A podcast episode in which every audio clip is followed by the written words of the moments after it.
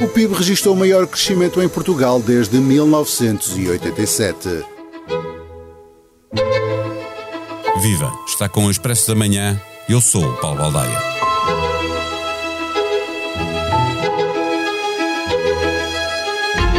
Estava tudo à espera que as economias europeias, no seu conjunto, recuassem no quarto trimestre face ao trimestre anterior. Não é que tenha havido um crescimento por aí além, na zona euro foi de apenas 0,1% e na União Europeia ficou-se mesmo pela estagnação. Mas, como se esperava um resultado negativo, a confirmar a inevitabilidade de uma recessão, estas pequenas subidas acabam por ser boas notícias. A economia portuguesa foi das que mais cresceu em cadeia e em termos homólogos, mas longe dos registros da Irlanda. Em sentido contrário, Alemanha e Itália estão no vermelho. Além do Eurostat, também o Fundo Monetário Internacional apresentou números, previsões para 2023 com um crescimento positivo na Alemanha. O FMI também reviu em alta o crescimento global. A outra boa notícia é que a inflação está mesmo a recuar e a má é que o desemprego fez o caminho inverso, mas nada que assuste, porque a taxa ainda está muito baixa. As notícias são boas, sem deslumbrar, mas vai ser preciso esperar para saber se o registro se mantém. Acima de tudo, a economia está muito dependente da geopolítica e aí ninguém sabe o que esperar dos principais líderes mundiais. Neste episódio, conversamos com João Silvestre, editor de Economia do Expresso. O Expresso da Manhã tem o patrocínio do BPI.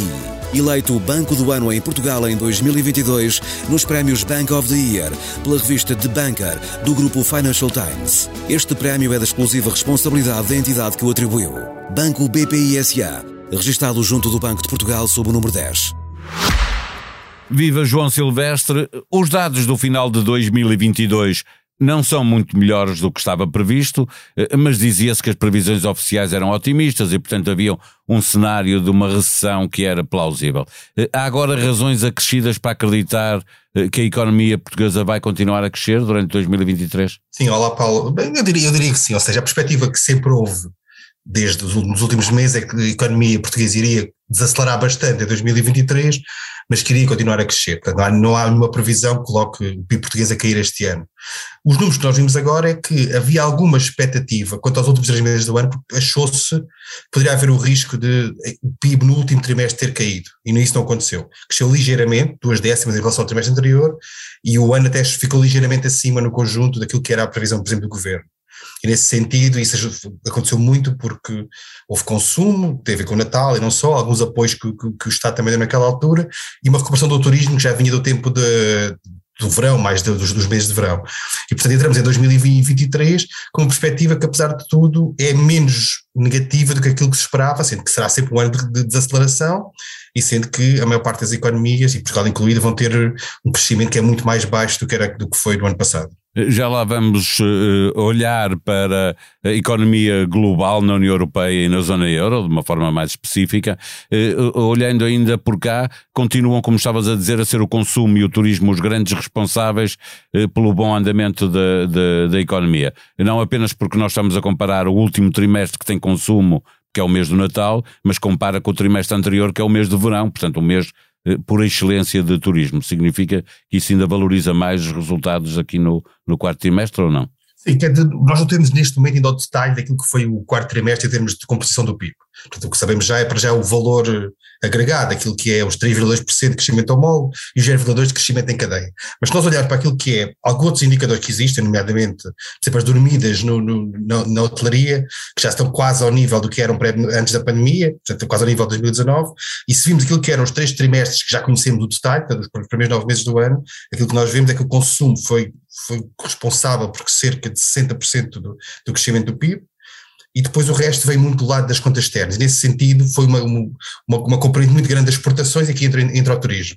Ou seja, Portugal conseguiu ganhar, chegar a um nível de exportações no PIB de cerca de 50%, que é um recorde para a nossa, para a nossa história, e isso tem muito a ver com o turismo. E, portanto, foi um ano em que o turismo recuperou as pessoas que saíram da, da pandemia, de muita contenção de, de Também consumo. havia poupança tem... para gastar, não é? Mesmo com a inflação, as pessoas foram obrigadas a gastar poupança, portanto houve, uh, houve gastos de poupança, pergunto. exatamente, ou seja, houve ali um, dois anos de pandemia mais, mais, mais agressiva, em que, em que as pessoas que se contiveram, tiveram que se conter precisamente porque estavam em casa ou por, outro, por outros motivos e, portanto, foram acumulando uma poupança, chegaram a esta altura e não só tinham poupança para gastar, como tinham também vontade de o fazer, para tudo cruzado, o PIB português teve um crescimento que foi dos melhores, de, foi dos melhores da, da zona euro, embora tenha sido, convém lembrar, que 2020 Portugal também foi o país, um dos países que mais caiu, portanto estamos, apesar e mesmo tudo, em 2021 eh, eh, foi, não foi dos que recuperou mais depressa, não é? Ficou ali a meio da tabela, não é? Exato, nós crescemos, só para recordar, que caímos 8.3 em 2020, crescemos 5.5 em 2021 e agora crescemos mais 6.7. Claro que neste momento já estamos acima do que estávamos antes da pandemia, mas no fundo o ano e meio ou coisa parecida serviu para, para recuperar da queda e agora sim estamos a crescer. O problema é que vamos entrar num ano que é um ano que tem riscos, apesar daquilo que é o cenário geral, não, na Europa nomeadamente, não, é, não, não seja um cenário de recessão, mas é um ano que tem riscos, temos uma guerra que decorre na Europa, não sabemos bem para onde é que ela vai evoluir e qualquer sobressalto maior ainda na, na guerra na, na Ucrânia pode rapidamente fazer resvalar preços de, de energia, etc., com efeitos inesperados na, na nossa economia, e, e, temos uma inflação que parece dar sinais de, de controlo, ou pelo menos de, de alguma inversão daquilo que era a tendência dos meses anteriores, mas até, até ver não, não regressou ainda aquilo que é o objetivo do Banco Central. Ainda assim, poder, isso pode significar que, que vamos ter o Banco Central Europeu a diminuir o ritmo de crescimento das taxas de juro, permitindo à economia respirar um pouco melhor ou não? Eu acho que aquilo, nós seguimos aquilo que foi as declarações de Christine Lagarde em, em Davos, onde, onde, veio avisar, atenção, vocês, investidores e mercados que acreditam que o Banco Central vai desacelerar precisamente por causa disto, porque a inflação de facto na zona euro e em Portugal teve uma descida nos últimos dois meses, não, ainda está muito alta, mas, mas desceu, mas, mas ela veio dizer isso, ou seja, a, a, avisar que não vale a pena ter uma crença, ou não, não demasiado confiantes que de facto o Banco Central vai desacelerar, porque o Banco Central tem que continuar a subir, ainda que, e essa é respondendo à tua pergunta diretamente, provavelmente, claro que se nós temos uma inflação que já desceu dois meses consecutivos na zona euro, provavelmente será, vamos conhecer eh, esta quarta-feira o, o, valor de janeiro, provavelmente será para o terceiro consecutivo, é expectável que desacelere. Agora, desacelerar não, não significa não, não, aumentar, nem sequer descer. Não, é, em vez de subir 0,75 ou 0,50, subir apenas 0,25 de cada vez, não é? Por exemplo. Sim, ou, ou na última reunião, nós temos uma reunião esta semana, esta quinta-feira haverá uma nova reunião. Na reunião anterior houve uma discussão sobre se seria um aumento de 75 ou de 50 pontos base e ficou-se por 50, embora houvesse muita vontade dos 75. Nesta reunião agora, eu diria que o mais provável, o 75 parece-me improvável, estará ali no 0,50 ou 0,25. Eu se tivesse que apostar, apostava em 0,50, porque aquilo que se espera é que mesmo os mercados que acreditam que o BCE pode estar mais descansado agora, é que as taxas do Banco Central têm que subir pelo menos mais um ponto ou um ponto e meio até Sim, chegar. E ainda comparam muito mal com, com os Estados Unidos, por exemplo, não é? Exatamente, ou seja, aquilo que se acredita nos mercados é que pelo menos mais um ponto, elas estão em 2,5, chegar a, a 3,5, eventualmente perto de 4. As Euribor estão a 2,5, chegarem pelo menos também a 3,5. E depois o que se acha é que se for assim, que se a inflação de facto começar a baixar, com tendência para regressar aos 2%, é, e a economia não apesar de tudo, não entrar numa recessão muito grave que acelera esta descida, porque isso assim inverteria tudo, o expectável é que lá para o final do ano as taxas estabilizem e possam começar a descer talvez para o final de 2024. Isso é a expectativa no mercado, mas o mercado muda cada vez que, que o Banqueiro Central fala ou que há alguma notícia nova. Sim, e Lagarde tem falado muito, não é? é? São dias consecutivos a dizer alguma coisa eh, e os mercados também reagem mal a, a tanto falatório. Eh, em sentido inverso, o, o, desemprego registrou uma ligeira subida, isto merece preocupação ou, ou, é normal? Eu acho que é normal, ou seja, o desemprego, aquilo que o nosso desemprego está abaixo de 7%, é um desemprego muito baixo, é, andará próximo daquilo que é o conceito dos economistas do desemprego estrutural ou pleno emprego, ou seja, estamos naquela fase em que é muito difícil baixar mais porque já há um desajustamento entre que as pessoas estão desempregadas e aquilo que é as necessidades da economia, seja regional, seja por tipo de qualificações, etc. Portanto, estas ligeiras subidas, claro que se a economia desacelerar, e está, está, vai desacelerar este ano, haverá algum aumento de desemprego, mas eu diria que com este nível de desemprego ainda baixo, não é um problema particularmente preocupante. Claro que se entrarmos numa recessão, que é o cenário mais grave que se coloca, aí sim, e o desemprego rapidamente, já vimos, por exemplo, nos anos da Troika, nós vimos como rapidamente o desemprego duplica no espaço de um, dois, dois, três anos, se a recessão for grave. Não é esse o cenário, eu diria que para já o desemprego até é um dos nossos, dos nossos indicadores bons e para, para até ver está, está, está controlado. Para fecharmos a nossa conversa, uma leitura mais global, nós não estamos sozinhos nas boas notícias, a zona euro e a União Europeia no seu conjunto também escaparam a uma recessão, mas há dois pesos pesados, Alemanha e Itália, que estão claramente no vermelho. Ainda é cedo para cantar vitória?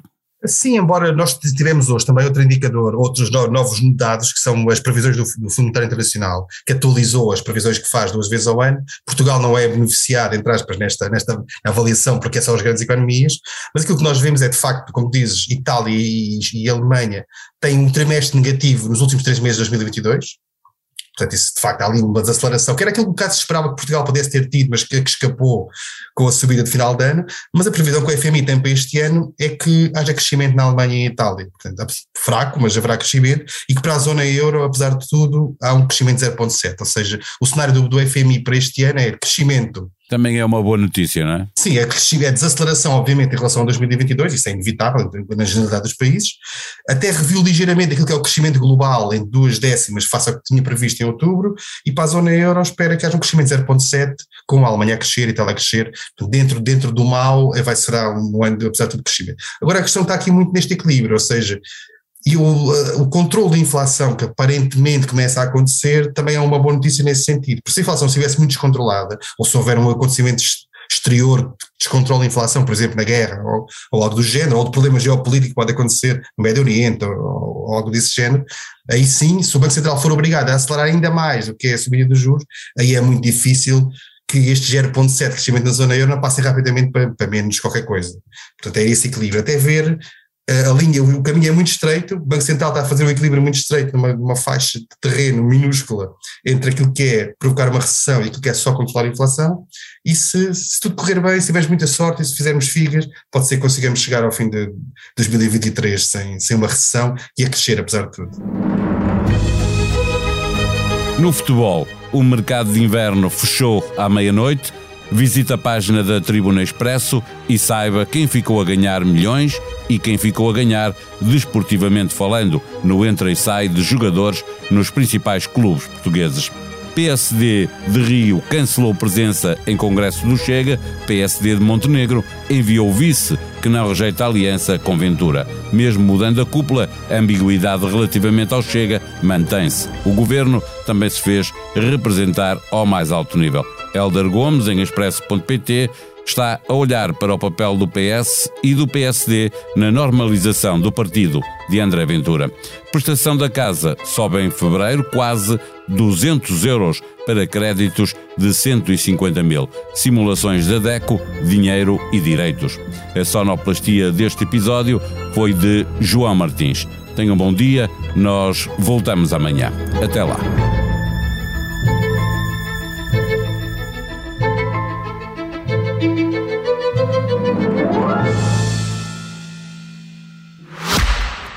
Expresso da Manhã tem o patrocínio do BPI. Eleito Banco do Ano em Portugal em 2022 nos prémios Bank of the Year pela revista The Banker do grupo Financial Times. Este prémio é da exclusiva responsabilidade da entidade que o atribuiu. Banco BPI SA, registado junto do Banco de Portugal sob o número 10.